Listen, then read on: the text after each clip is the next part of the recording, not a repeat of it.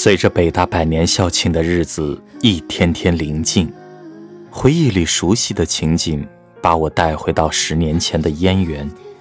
英语系八八级四幺零宿舍的几个女孩，作为八十年代最后一批学生，经历了许多的第一和最后，往往也是独一无二的历史变革。欢迎收听由喜马拉雅出品、哲明为您朗读的《北大往事：最后的八十年代》，作者彭荣。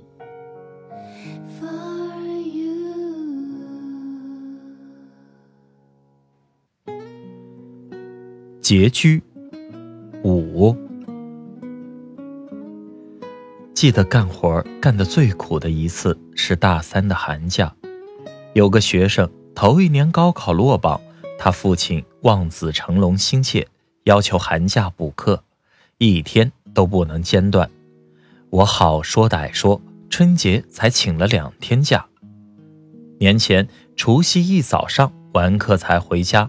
年后初三就赶回学校继续教课了。腊月二十九那天晚上，三十楼四层一共亮着三盏灯。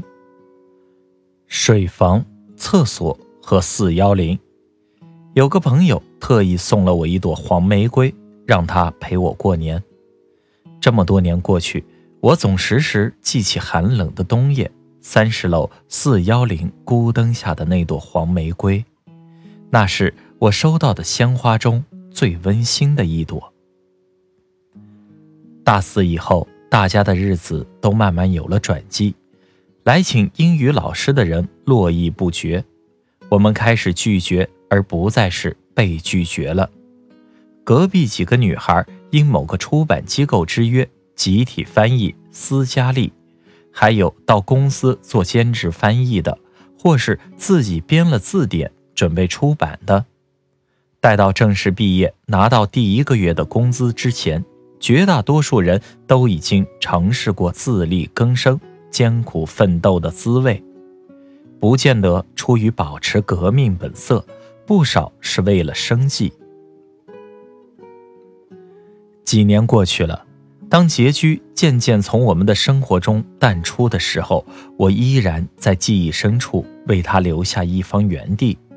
在那段拮据的日子里，我们有怕喝西北风的忧虑，有几张粮票换来的满足，有顶风作案的自愧，有自食其力的开怀。